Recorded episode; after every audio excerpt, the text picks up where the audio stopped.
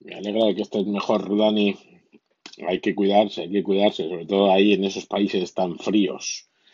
Bueno, y ahora que sepas que me voy a escuchar a ver qué has contado de Star Trek Discovery. Cuídate.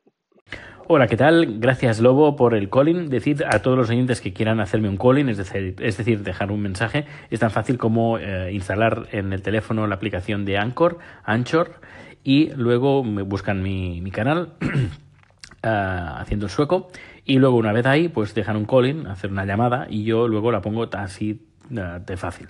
Y es muy fácil grabarlo, es como hacer una llamada, pues igualito, el teléfono al lado de la cabeza y empiezas a hablar. Te tienes un minuto, pero bueno, puedes enviarme todos los, los callings que quieras, Están, son ilimitados y además es una aplicación gratuita. Bueno, pues, pues nada, hoy em, ha empezado el primer día uh, de trabajo, de, bueno, laborable de la semana, hoy jueves. Esto está bien porque va a ser una semana de dos días, hoy y mañana. Hoy además va a ser un poquito corta porque uh, después de comer eh, tengo una visita con un cliente, tengo que instalarle un software para emisiones en directo y luego a partir de ahí pues mañana uh, por la mañana tengo una otra instalación por la mañana, así que eh, entre hoy y mañana yo creo que va a pasar rápido. No estoy del todo recuperado, aún tengo la garganta un poquito irritada, sobre todo la parte derecha de la garganta, no sé, noto ahí que aún está, aún tengo ahí el virus este que está rondando.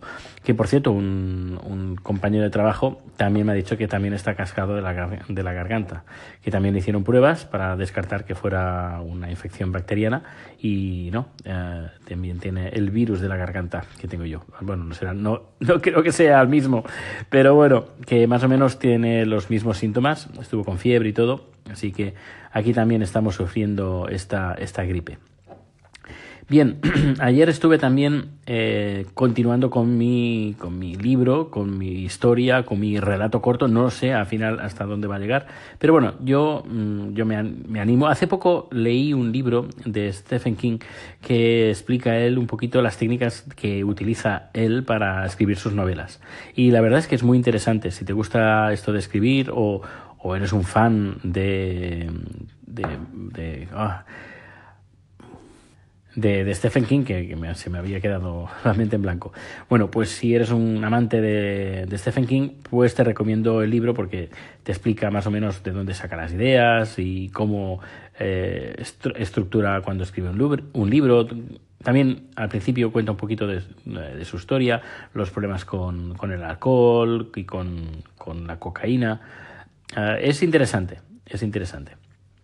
Eh, y nada, pues eh, pasan cosas, por ejemplo, mientras estoy escribiendo, que, mm, a ver, tampoco he escrito, mucho, pero me parece alucinante de que, bueno, mientras estás escribiendo, la historia va fluyendo de forma natural. No, no, no, A ver, yo sé más o menos hacia dónde tiene que ir, pero hay ciertas cosas pues que salen de forma natural, no las tienes pensadas, pero a medida que vas escribiendo van saliendo. No sé cómo, pero no sé, salen.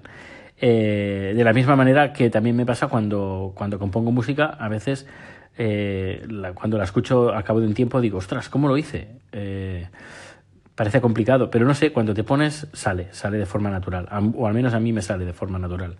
Y cosas, por ejemplo, eh, introduzco elementos que en un principio no había pensado, eh, por ejemplo, yo qué sé, me lo invento, pero un pañuelo, un pañuelo, y luego cuando estoy en otro capítulo o en el mismo capítulo digo, ostras, puedo sacar ese pañuelo en un capítulo más, uh, en dos, tres capítulos más tarde, uh, haciendo una relación con otro personaje gracias al pañuelo. Es decir, que eh, salen a, la mente, o, en el papel o en el ordenador, que donde estoy escribiendo, eh, salen elementos que en un momento no te los esperas, salen así porque salen, y luego dices, ostras, pues esto ha ido perfecto para más adelante hacer mención y que coja el pañuelo y cuando vea las palabras que están abordadas en, ¿sabes?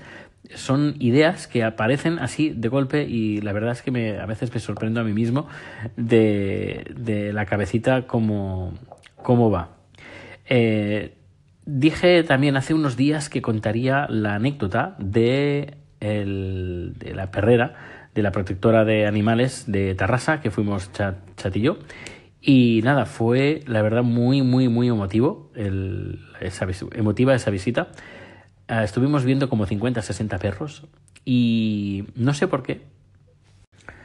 Pues no sé qué pasó mmm, con ese perro, pero tenía una mirada, una mirada tan triste, tan triste que, que me encogió el alma hice todo lo posible para no llorar, porque es que me saltaban las, querían saltar las lágrimas, pero es que dije, no, no, no, tampoco es plan. Me di la vuelta y estaba Chat conmigo y estaba en la misma situación que yo, tenía los ojos vidriosos y le dije, ¿estás notando lo mismo que yo? Y me dijo que sí. Eh, pasamos esa jaula como pudimos, porque estaba también el guardia junto con nosotros. Tampoco era plan ponerse a llorar ahí en medio, delante de, la, de la jaula. Que nos podían haber dicho, pues nada, pues si lo queréis, pues os lo lleváis. Y tampoco, no, tampoco es tan fácil. Y porque requiere una cuarentena cuando te lo llevas a otro país, el pasaporte. Eh, no, no es tan fácil, no es tan fácil. Requiere cierto, cierto papel, papeleo y tiempo, sobre todo, y dinero, claro. Eh, y nada, luego pues eh, estuvimos viendo pues nada, unos 70, 80 perros en total en la protectora de Tarrasa, que por cierto, si quieres ver a este perro que nos nos uh, nos dejó completamente impactados, está en la página web de la protectora de Tarrasa, se llama Kit Kat, es un perro negro con una creo que tiene una pequeña mancha blanca en el, en el pecho, si no me equivoco. Y está ahí, está, se llama Kit Kat. Pues nada, cuando finalizamos la visita, nos dimos cuenta que el único perro que no que verdaderamente nos llegó al corazón era Kit Kat. Y bueno, voy a ver qué es lo que habría que hacer para adoptar a un perro desde España y traerlo aquí a Suecia. Eh, el tema de los costes, etcétera, etcétera. Y vamos a ver si es factible o no. Lo veo un poco difícil, lo veo un poco difícil, pero bueno, no, no hay nada imposible en este mundo. Pues nada, ya te he contado la vivencia con el perro, con la, en la protectora de perros en Tarrasa, pero volveremos, volveremos pronto a Tarrasa y seguramente también volveremos pronto a la, a la protectora, no lo sé, ya, ya veremos el tema de, de los papeles. Y mientras, pues aquí pasando frío y esperando que, bueno, ya poco a poco los días están empezando a ser un poquito más largos, que esto ya se agradece un montón, aunque la temperatura no, no acompaña. Pero bueno, ¿qué le vamos a hacer? Mejor algo, mejor algo que nada, que sería mejor un poquito más de luz, y, pero al menos en casa sí que estamos calentitos. Y hace poco pusimos unas cortinas, bueno, hace unos meses pusimos cortinas en el salón y la temperatura del salón se ha disparado. Antes estábamos entre 22, 23, a lo sumo 24 llegábamos y ahora eh, lo normal es estar entre, 20, entre 24 y 25. Una pasada, hasta en la habitación hemos tenido que eh, directamente apagar la calefacción porque se hacía bastante insufrible el dormir a 24 o 25 grados. Es que, es que no se puede. Así que tendremos que regular un poco. Me hace, me hace un poco de gracia a veces escuchando incluso podcasts que hablan de tecnología y hablan pues de, de los uh, termostatos inteligentes y yo digo, yo no necesito un termostato inteligente.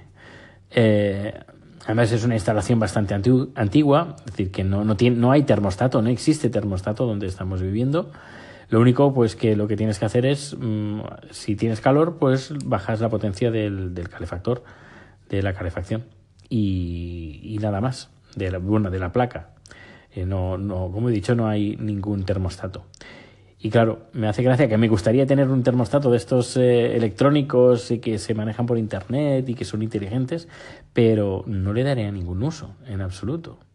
Uh, no sé, es cosas de, de, la no tecnología. Pero bueno, sí, igualmente estamos bien calentitos uh, sin tener un, un termostato.